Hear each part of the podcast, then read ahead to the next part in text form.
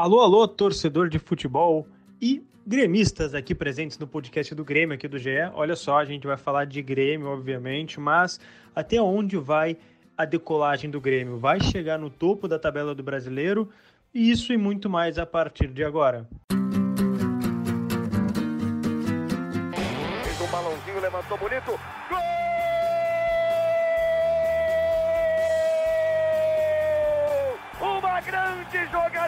Renato pela direita. Partiu Luan, dominou o lance, é bom, o lance é bom, o lance é bom, o lance é bom. Olha o gol, olha o gol, olha o gol. Golaço do Grêmio. Para Everton, chegou, fez a finta, outra boa jogada, cruzamento. Olha a chance, olha o gol, olha o gol, olha o gol, olha o gol, olha o gol. Gol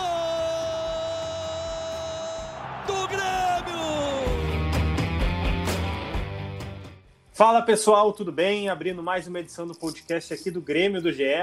Esse aqui é o episódio número 48 e hoje a gente vai debater sobre a decolagem tricolor. Será que essa decolagem está no início? E será mesmo que o Grêmio vai decolar? E eu já dou as boas-vindas aqui ao meu colega, repórter do GE. Globo, Eduardo Moura. Como é que tu tá, Dado? Tudo bem? E aí, Lucas e amigos ligados aqui com a gente. Vamos falar um pouquinho desse momento do Grêmio aí, desse jogo com Curitiba. Exatamente, o Grêmio venceu o Curitiba por 2 a 1 na última quarta-feira. Estamos gravando este podcast aqui na quinta-feira, dia 8 de outubro de 2020. E o Grêmio venceu por 2 a 1 E eu estou aqui com o colega Bruno Halpern. Como é que tu tá, Bruno? Repórter, estrela da RBS TV, uh. estrela uh. do mundo. Fala, Lucas. Dado, tudo bem? Bom dia, boa tarde, boa noite para quem está nos escutando a qualquer momento no nosso podcast. Vamos falar se esse Grêmio decola ou não. Eu acho, já vou começar dizendo que o Renato está a recém estacionando na cabeceira da pista, ainda não decolou só por essa vitória contra o Curitiba. Vamos lá, então, só para situar o torcedor e todo mundo que está nos escutando aqui alguns números, tá? O Grêmio venceu por 2 a 1 Curitiba na quarta-feira e é até o momento, né, porque a rodada não fechou, é 11 colocado do Brasileirão, com 17 pontos. Então tá ali abrindo a segunda página, né? São três vitórias, oito empates e apenas duas derrotas. É um dos piores ataques da competição, com 13 gols marcados, mas também é uma, uma das melhores defesas. Se não me engano, tem 10 gols sofridos, deixa eu checar aqui. Uh, não, tem 12 gols sofridos, 12 gols, mas é aí uma da terceira, terceira ou quarta melhor defesa do Brasileirão. É, Eduardo Moura, o Grêmio tem como brigar por aquela parte de cima da tabela, ou seja, até onde vai essa decolagem que o técnico Renato fala? Eu não tenho dúvida que o Grêmio tem como brigar pela parte de cima da tabela, mas eu não acho que o Grêmio seja candidato a título uh, no momento e até mesmo uh, ao final do campeonato. É claro que isso, os jogos, né, o, o campo pode me desmentir, mas eu não vejo o Grêmio hoje com uh, assim estofo, com até com jogadores mesmo, né? É como o Renato tem falado aí uma transição. Eu acho que o Grêmio tem capacidade, tem jogadores, tem como brigar na parte superior da tabela, né, muito acima do que está ocupando atualmente na 11 posição, mas também acho que o Grêmio não tem assim um, não está jogando e nem no horizonte uh, parece que vai jogar uh, com a capacidade e a qualidade de outros tempos para brigar por título, por exemplo, né, que acho que isso aí está num caminho mais do Atlético Mineiro e do Flamengo. É, não sei se tu assistindo ontem uh, o jogo contra o Curitiba, é, ficou uma sensação de que parece que o Grêmio tem um potencial de fazer um time uh, mais competitivo ao longo dos 90 minutos, né? De que parece que alterna muito é, a questão do desempenho, assim, porque o, os primeiros ali, talvez 25, 30 minutos, né? Tô jogando para cima aqui a minutagem, era de um time que se jogasse 90 minutos assim, competiria na parte de cima da tabela, mas no segundo tempo a gente viu que deixou a desejar. Não sei se tu vendo é, a transmissão aí ficou com algum sentimento diferente. É, eu acho que eh, realmente né, o início ali foi muito promissor no jogo, né, Lucas o, e Bruno? O Grêmio começou muito bem. Ok, que é um time da, da zona de rebaixamento, não é necessariamente um rival assim que, que brigue pela mesma coisa do Grêmio, né? Embora na tabela estivessem ali separados por dois, três pontos. É, mas foi um início realmente promissor e na prática também foi, né? O Grêmio foi bem naquele início ali e acho que tenta muito administrar o jogo, sabe? Lucas tenta, ah, tá, fizemos o suficiente, vamos voltar um pouquinho e diminuir aqui a nossa batida, né? E aí vai se complicando no jogo aos poucos. É claro que é difícil, é muito complicado eh, manter um nível de intensidade muito alto e marcação em cima, né, o tempo todo do adversário, mas também acho que o Grêmio tem que ter um pouco mais de apetite pelo gol, assim, que era uma coisa muito recorrente do time do Renato nos últimos anos, mas que em 2019, 2020 parece estar se perdendo, né? Aquela coisa de querer matar o jogo, de querer eh, realmente superar o adversário, sabe? Eu tenho tenho ficado com a impressão de que o Grêmio tem tentado muito administrar os resultados, administrar os placares é, eh, para não perder e também para assim segurar um resultado mínimo e isso complica, né? Como a gente viu contra o Curitiba que o, o Grêmio quase se complicou Uh, se aquele gol ali, o pé do o Robson, ainda no primeiro tempo, não está uns 30 centímetros à frente ali uh, da linha defensiva, né? Eu sei que o Si não entra em campo, mas o Grêmio teria complicado o jogo ainda no primeiro tempo, né? Foi um detalhezinho ali de movimentação que fez o, o Robson do Curitiba estar impedido e o, o gol ser anulado pelo VAR. Então, eu me parece que o Grêmio tem essa tá com essa enfim, com esse vício de tentar administrar demais os, os placares, os resultados, e isso gera problemas dentro do jogo. E, ao mesmo tempo, também é verdade que o time do Grêmio, como estrutura, está muito modificado, né? Ah, tem a base dos últimos anos? Tem, mas uh, como estrutura, como jogadores titulares, jogadores importantes, né, saíram da espinha dorsal. Então, acho que o Grêmio está realmente num processo de transformação. Eu concordo com o Romildo e com o Renato quando eles falam isso acho que o Grêmio poderia entregar mais mesmo nesse processo de transformação. Mas realmente acontece esse processo e oscilar durante isso é natural.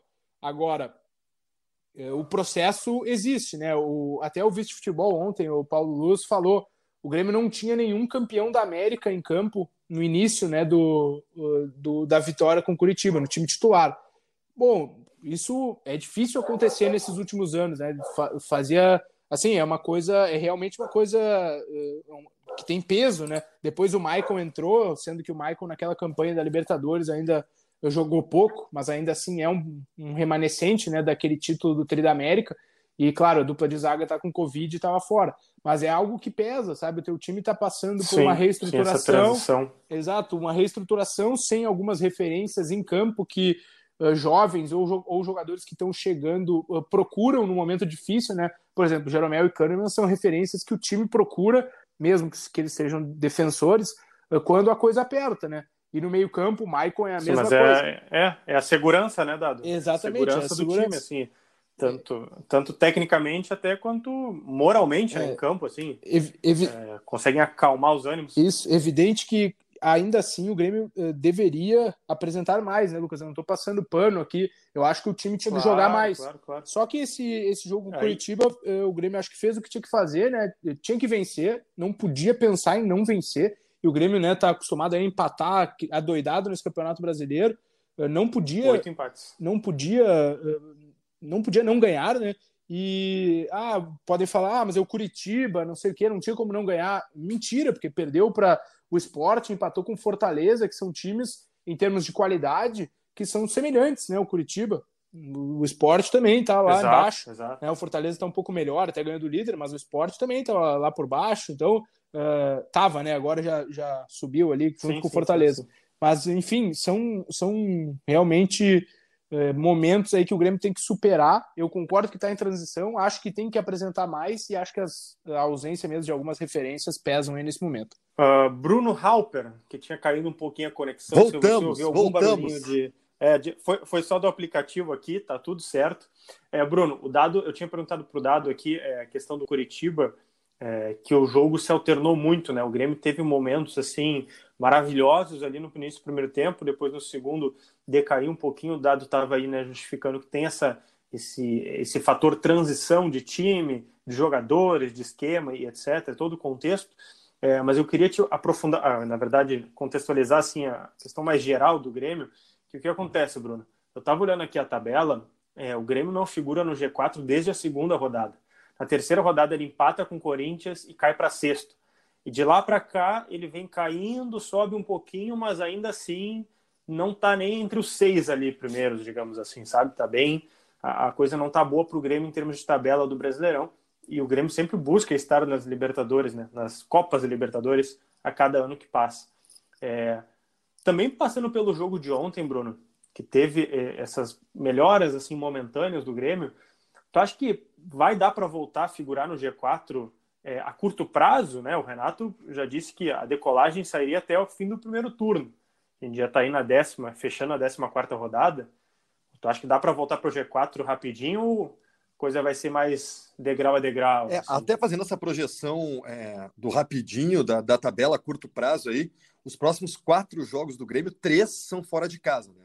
É, começamos por aí que o Grêmio não vai ter vida fácil e com adversários tradicionais aí, tu bota aí no caminho Santos, São Paulo, Botafogo.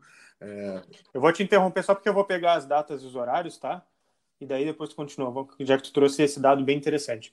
O primeiro jogo aí que o Bruno citou é o Santos e Grêmio, Vila Belmiro, 4 horas da tarde no próximo domingo, dia 11 de outubro.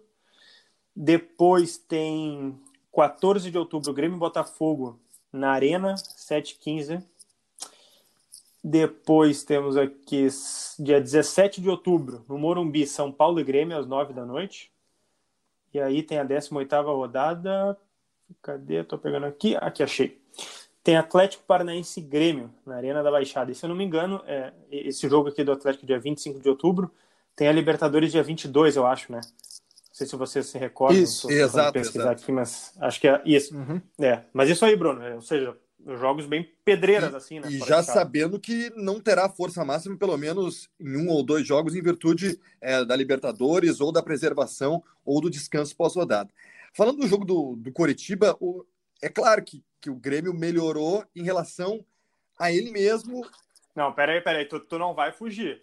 A pergunta foi: dá para voltar para o G4 em curto prazo? Ah, em curto prazo? No é, prazo eu já vi, é, eu já vi que tu deu uma meia lua em mim, mas eu já te puxei a camisa. Fiz que nem aquele cara lá do, do Hot Pato, lá como é que é, o cara que a gente viu no GE agora. Bah, mas não sei se a minha camisa, camisa aguenta ser tão boa daquele jeito, mas.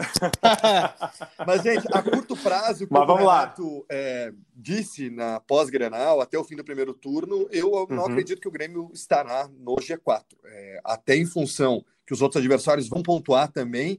E esse jogo do Grêmio contra o Coritiba, ele mostrou que o Grêmio ele tem condições de, de decolar e o Renato até já contextualizou o decolar de uma outra forma ontem, depois, na coletiva. Disse que o, que o decolar seria sair da situação incômoda. Digamos que o Grêmio, com essa vitória, saiu da, da situação incômoda. Já, sim. É. Venceu, precisava vencer e melhorou em relação a ele mesmo em alguns momentos do jogo. Teve aqueles primeiros. Acho que até metade do primeiro tempo foi até um Grêmio que a gente estava acostumado de modelo de jogo e de pressão no adversário. A questão é que, que o Grêmio ele está se tornando um time é, mais reativo, muito em função de todas essas transformações que vem tendo do grupo. E a minha questão é que o Grêmio não sei se chega a esse nível que o Renato entende é, em curto prazo no campeonato, justamente porque o Renato não consegue repetir escalação no Campeonato Brasileiro. E com as peças que ele tem, ele não consegue fazer o Grêmio jogar daquele jeito que o, que o torcedor está acostumado a ver. E que não é mais para se acostumar o próprio Renato, o próprio Paulo Luz, aquele time que encantava, não faz mais parte do Grêmio. Tanto que o Renato reformulou o time, está reformulando esquema, está trocando peças para tentar tornar o Grêmio competitivo. Mas o Grêmio não fica mais com posse de bola como ficava em outras partidas. E por isso, talvez, canse mais ao longo do campeonato. Isso é uma outra questão. O Grêmio ficava antes muito com a bola, o adversário tinha que correr muito atrás do Grêmio, a gente se lembra de alguns jogos na arena em que o adversário acabava o primeiro tempo com 30, 25% de posse de bola. Então o Grêmio tendo que correr mais atrás do adversário, com uma média de idade maior do grupo. Hoje a gente bota um time titular aí 28, 29 anos. Eu acho que isso vai pegar na gasolina do Grêmio lá no final, aliás, do meio para o fim do campeonato, para saber se vai decolar ou não. Acho que tem alguns asteriscos aí nessa decolagem do Grêmio. Bom, já que tu levantou a bola, eu vou passar lá para o Dado, porque acontece, né, Dado? A gente estava falando aqui de calendário é, de brasileiro, como a gente reforçou, Libertadores dia 22 de outubro, é, tem a última rodada para o Grêmio da fase de grupos, depois já começa a Copa do Brasil dia 29 de outubro contra o Juventude, É, então, assim, a gente está vendo que se avançar, claro, a Libertadores já avançou, mas no Copa do Brasil for avançando e Libertadores também, é, novembro e dezembro serão é, meses com jogos além de quarta domingo, né? Como diria Maurício Ramalho, quarta domingo, é, serão jogos importantes. Ou seja, tu não vai ter como administrar o poupar ou não poupar, mesmo que o Renato tente fazer, né? O, ou seja, o grupo vai aguentar essa sequência, Dado? Tu acha que vai dar conta de aguentar a sequência, de avançar nos matas e também estar ali, né, próximo do G6, G4 do Brasileirão? E difícil, né, saber responder. Eh, me parece, assim, fazendo uma leitura do que a gente vem vendo no momento, que não, né? Alguma da, algum dos matas acho que vai ficar prejudicado, ou mesmo o brasileiro, e aí que tá, né? O Grêmio tem feito isso nos últimos anos. Como é que faz? foca nas, nas Copas, né? A gente já viu isso, já sabe, é algo recorrente. Administra o brasileiro, no sentido de usa reservas aqui, acolá, consegue alguns pontos, uma vitória que né, vai aproximando. E quando uh, já tem a situação decidida nas Copas, o que, que é isso? É, no caso, ser eliminado, né? Ou uh, chegar numa final, mas, por exemplo, ano passado, o Grêmio conseguiu engatar uma sequência de vitórias depois das eliminações para o Atlético Paranaense na Copa do Brasil e depois da eliminação o Flamengo na Libertadores. Né? São momentos decisivos. Ele caiu na Copa e pôde focar no Campeonato Brasileiro. Eu acho que o Grêmio vai continuar olhando a tabela aqui do Campeonato Brasileiro uma situação semelhante, tá? Pensando aí que de repente o Grêmio ganhe do Goiás o jogo atrasado que ainda não eh, que ainda não tem data para acontecer. O Grêmio iria a 20 pontos, tá? Iria, ficaria ali com o Sport Fortaleza na tabela, oitavo, nono lugar, nesse, nesse recorte atual, né, que a gente está vendo. Ficaria por ali, vai administrando o Campeonato Brasileiro, como fez nos últimos anos, até ter uma definição nas Copas. Eu acho que, dependendo de o quão longe ir né, na Libertadores ou na Copa do Brasil, e é um paradoxo isso, não vai ter tempo para se recuperar no Campeonato Brasileiro e acho que o grupo talvez seja é, um pouco mais curto em relação a outros anos para administrar o brasileiro. Né? Por hora, o resultado né, que tem apresentado, o Grêmio mostra isso, pelo menos pra, na minha leitura. Então, acho que o Grêmio talvez assim é, se comprometa a presença em uma Libertadores do ano que vem, por exemplo, se não se classificar pelas Copas, né, sendo campeão. É, Tô, tô achando assim que o Grêmio vai ter dificuldade para se classificar para a Libertadores, tá? Apesar de não ter muitos clubes consolidados nessa briga, Lucas e, Bru e Bruno, porque convenhamos, né? O Atlético, o Mineiro e o Flamengo estão um pelotão acima, e aí depois ali vem clubes que estão bem. É um né? bolo, né? É todo mundo meio junto. Estão bem né? na tabela, tá? Vamos lá, São Paulo ganhou ontem, do, ganhou do Atlético Goianiense na última rodada, né? Só que o São Paulo, até horas antes do jogo, tinha uma contestação fortíssima em cima do Fernando Diniz. Por exemplo, né? Uh, o Inter tem contestação em cima do Cudê. Embora todo mundo reconheça o bom trabalho do, do técnico argentino, também tem pressão, tem protesto, uh, tem a situação toda política do Inter. O Palmeiras é contestado a toda rodada que joga no estilo do Vanderlei Luxemburgo. O que eu quero dizer com isso é que não tem um bicho-papão. Então, se o Grêmio engrenar dois, três, quatro jogos, né, pode de repente chegar nesse pelotão. Só que, para mim, né, com o elenco que tem, o que tem apresentado e o foco nas Copas, vai ficar difícil para o Grêmio eh, brigar lá em cima, pelo que tem apresentado, né, fazendo a, a leitura do sim, que tem apresentado sim. até agora. Por isso que eu acho que vai ficar difícil brigar ali no G6. Vai depender muito de uh, uma eventual eliminação, né? o que é um paradoxo, como eu falei, nas Copas para poder focar no brasileiro e aí ter uma arrancada aí. Sim, é, o grupo já não, não parece ter tanta força assim. É, antes de a gente avançar um pouquinho no assunto Marcelo Oliveira, para finalizar nosso podcast, queria também saber a opinião do Bruno. É, até onde vai, tu tinha falado da gasolina, né, Bruno? É, vai ter como essa gasolina aguentar aí para conseguir? Porque assim, a gente sabe que às vezes o Brasileirão vai dando tanta vaga, né? tipo, de é, Libertadores, verdade. né? Ah, vai lá. O, Tem isso também. Sei né? lá, o quinto colocado. É, o quinto colocado ganha a Copa do Brasil. Depois é. não sei quem é sul-americano. Pode chegar. Assim, vai às vezes. Tem o oitavo ali, né? G8, é, né? Às vezes. O oitavo ali, quando vê, né?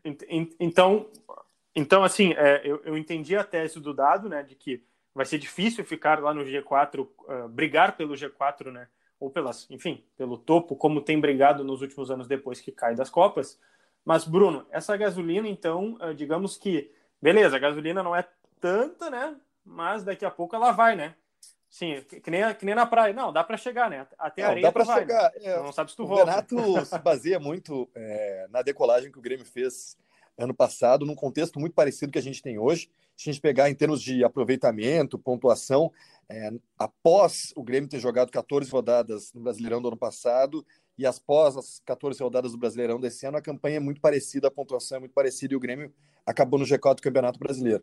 Mas a gente tem que olhar para desempenho. Né? O, o, o Grêmio, ano passado, ainda tinha grandes desempenhos, de encher os nossos olhos, tanto em Brasileirão como em jogos, da Copa, em jogos de Copa. O, o desempenho do Grêmio esse ano, ele caiu muito. O Grêmio que a gente está acostumado a ver dos últimos anos não é nada parecido com o Grêmio de hoje. Por, Ô, muitos, por muitos motivos. Oi. Não, eu só, eu, eu só queria pegar esse teu gancho, porque eu acho que a partir de 2020 a gente tem que mudar um pouco a régua do Grêmio, né? Exato. Né? Como tu, tu, acabou de citar ali, não é mais aquele Grêmio, né? A gente tem que se acostumar e cobrar em cima de um time talvez mais comum, né? Que não seja tão diferente assim no cenário brasileiro como foi nos últimos anos. Desculpa aí a interrupção. Não, imagina, jamais. E, e a questão é que esse time do Grêmio, mais curto, grupo mais curto, grupo em transformação, ele naturalmente ele está correndo mais porque ele é um grupo que está em transformação. Então ele está correndo mais durante os jogos, não está sendo um time tão propositivo, está com menos posse de bola em qualquer jogo. Eu não estou falando de um, de um, jogo grande. O Grêmio não tem mais posse de bola que alguns jogos fora de casa que a gente viu. Ou seja, eu acho que a questão física ela vai pegar sim. É, muito se, se questiona, preparo físico do Grêmio, lesão de jogadores. Acho que até nem esse o momento de fazer esse tipo de avaliação. A gente estava num período de pós-pandemia e ainda estamos em pandemia, mas eu digo de pós-retomada do futebol.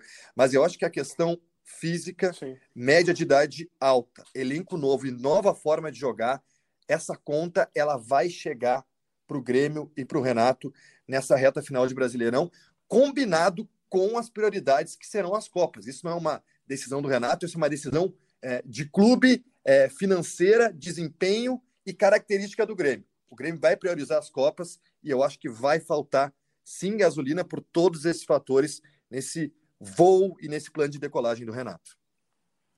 Ô, Lucas. Perfeito. E, não, só para complementar que o, o, Bruno falou, né, que ano passado o Grêmio ainda teve bons desempenhos, né? Fora que ano passado o Grêmio tinha o Everton, né? Que hoje vai ser titular da seleção brasileira nessa sexta-feira nas eliminatórias, jogando com todo com o time principal, né? O Neymar tá lá, embora seja aí dúvida por, dor na, por dor, dores nas costas, tá todo o elenco com o Tite na, e, e, lá e o Everton Cebolinha vai ser titular. Então, né, é uma. Ou seja, né, é só Exato. mostrando o tamanho que era o tamanho da perda que o Grêmio tem, né, no, na sua própria estrutura ao sair o Everton, enquanto o PP está uh, assumindo esse protagonismo, digamos assim. Perfeito. Temos aí mais ou menos uns cinco minutinhos é, para fechar o nosso podcast, gurizada. Queria falar um pouquinho do Marcelo Oliveira. Eu vou convidar o Dado aqui para trazer um pouquinho dos bastidores de como é que foi essa aposentadoria surpresa, né? É, o Dado conseguiu algumas informações aí de, de que ele estava fazendo alguns cursos, que essa decisão já estava sendo pensada. Explica um pouquinho para nós, Dado, e também para quem está nos escutando, se alguém ainda não, não pegou é, essa notícia. Exatamente, né? A decisão já, acho que aí umas, umas duas boas duas semanas estava sendo uh, trabalhada em sigilo lá no Grêmio, pelo que eu consegui uh, escutar aí. Uh, e o Marcelo mesmo, né, fez o curso online da, é, da é fundação lá do Barcelona, né, como se fosse uma universidade do Barcelona, uh, de gestão e inovação lá, para Barcelona Isso, Clube, Barcelona na cidade, Clube, né? perfeito, exato. Claro. E né, uhum. para se preparar para um cargo de gestão, tá também agora na Universidade do Futebol, né, que é um, um digamos assim, um, um ambiente de estudo do futebol, de cursos, muitos gestores aí de clubes eh, passam por, por esse local, por esse aprendizado aí, e o Marcelo Oliveira está encerrando também o curso de gestão técnica. Ele uh, já vinha, ele tem esse perfil, né? As pessoas próximas a ele também já tinham diagnosticado isso, e ele mesmo já estava entendendo isso, né? Uh, tem a história do, da chegada ao Grêmio, né, Lucas, que, que o presidente Romildo contou na entrevista coletiva aí de apresentação dele como coordenador técnico, que ele garantiu que se o, o, problema físico dele, ele teve uma lesão muito grave em um joelho, né, no joelho direito, se não estou enganado, que ele eh, pegou uma infecção, então ele ficou quase dois anos aí sem entrar em campo, né, ainda jovem. E, e esse joelho aí, nos exames médicos, sempre aparecia né, uma, uma coisa diferente para os médicos dos clubes, porque era uma era, tinha sido uma lesão gravíssima mesmo, toda a infecção, tudo é, era, digamos assim, é, surpreendente que o Marcelo consegui, conseguisse jogar, né? E o Grêmio ficou reticente por causa desse nível, né? exame. Né? E aí ele, o Marcelo bancou, né? Não, presidente, se eu ficar fora por lesão nesse joelho aí, pode pode pôr uma cláusula que a gente rescinde o contrato é, foi a história que o presidente Romildo contou aí no, na, na entrevista coletiva, que mostra um pouquinho do caráter, né, da, da retidão aí do Marcelo. Internamente, ele é muito, muito, muito uh, valorizado, né? Ele sempre foi muito líder desse elenco. Ele foi capitão durante muito tempo uh, do Grêmio, né? Com, junto com o Maicon ali. Então, uh, assim, to, tem toda a pinta, né, de que vai dar certo nessa função, mesmo que muito cedo, né, Lucas? Aos 33 anos, ele resolveu aí uh, se aposentar, digamos assim. E eu queria ler aqui justamente uh, na, no site da Universidade do Futebol o que significa né, um coordenador técnico, quais são a, as áreas Por de favor. atuação. Então, aqui, ó, em síntese, o trabalho do coordenador técnico envolve basicamente três níveis de atuação: planejamento das atividades voltadas para o alto rendimento, controle rigoroso individual e coletivo do rendimento e melhoria permanente dos processos que levam a esse alto rendimento esportivo. Então é o cara que tecnicamente cuida de tudo, né? desde a comissão técnica até o trabalho feito com todos os jogadores e uh, decisões de nutrição, suplementação, enfim, né? é um trabalho técnico mesmo. E pelo que também na entrevista foi colocado pelo presidente Romildo, né, Lucas, estava acompanhando, uh, vai, vai cuidar também de padro, padronizar categorias de base, padronizar a transição, manter todos esses essas categorias com níveis semelhantes ao do profissional, né? Até em termos de estilo de jogo. E sempre lembrando, o último coordenador Sim. foi Valdir Espinosa, né? Saiu lá em 2017, já falecido Valdir Espinosa. Uh, ele foi jogador do Grêmio também, foi treinador do Grêmio, campeão mundial, e aí voltou com o Renato, coordenador técnico, né, em setembro de 2016 e deixou o cargo em 2017, depois ali de, um, de uma rusga, de um problema com a diretoria. Perfeito. É, Para encerrar, então, Bruno Halpern, como é que tu acha que vai ser esse trabalho do Marcelo Oliveira, é, já tendo, né, como o Dado falou, esse respaldo interno, né, por jogadores, comissão, médicos, fisioterapeuta, ou seja, todo mundo gosta muito dele. E na entrevista que ele deu hoje é, lá na Arena, foi entrevista né, coletiva virtual, né, que a gente chama, ele até falou, né, que ele, ele vai sempre falar a verdade, independente se for os ex-companheiros dele ali, porque ele entende que falando a verdade seja algo, digamos assim, ruim, né, tentar dar uma cobrança ou dizer que está errado por tal caminho, ele vai falar, porque ele é assim que ele enxerga as relações de vida que ele tem. É, como é que tu acha que vai ser esse trabalho a partir de agora dele? Eu acho que o grupo, o ambiente vai ficar cada vez melhor, vai ter algum Pois é, Lucas. Dado, eu acho que trazer identidade para dentro do clube é, é, é sempre muito importante, é, também em cargos diretivos.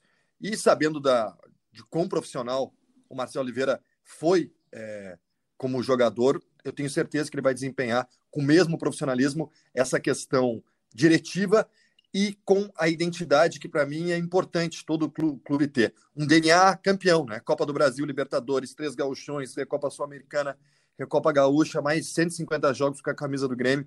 É, um cara que estava vago, né? É, e eu acho que, que o Marcelo entra como um cara interessante aí, muito afim de desempenhar essa função. Cara, eu acho que sempre identidade trazer para dentro do clube é, é, bem importante. Desejar toda a sorte do mundo do Marcelo, né? Que eu acho que com 33 anos jamais ele imaginou que fosse dar uma coletiva de encerramento é, de carreira. Mas, por outro lado, é, ter essa oportunidade um clube gigante que nem o Grêmio, e, e já ter essa identidade com jogadores, com direção, ser esse elo aí, desejo toda a sorte do mundo ao Marcelo Oliveira. Vamos ver o que vai acontecer, né? Exato, toda, toda a sorte do mundo mesmo para o Marcelo Oliveira agora, coordenador técnico do Grêmio. Então tá, Eduardo Moura, muito obrigado por sua participação brilhante aqui. Uma pena, ó, tá chegando a edição de número 50, a gente vai botar o vídeo do dado e vocês vão ver que ele é o próximo modelo, ele vai largar o cargo de repórter aqui do GE, tá bem? Obrigado, Dado. Eu fico até sem palavras para falar isso, né, Bruno? Não tem o que falar, né, cara? Eu vou, não, só eu vou embora, que... é isso aí, tchau. Então, muito Valeu. obrigado. O dado é bonito é. mesmo, as pessoas não sabem, Bubos. As pessoas Agora... não sabem, mas o dado é muito bonito. As pessoas é. não sabem disso. Ele roubaria, inclusive, o teu lugar, né, Bruno? Mas ah, eu vou te dizer, eu gostaria de estar aqui mais vezes, né? Que vocês são. Vocês estão no outro patamar, né? Mas voltaremos em breve, gurizada. Não, é, é, é que não, é que a gente tem que falar com o teu chefe. O passe é caro, né? um e-mail, o é tem demais. que assinar. É, entendeu?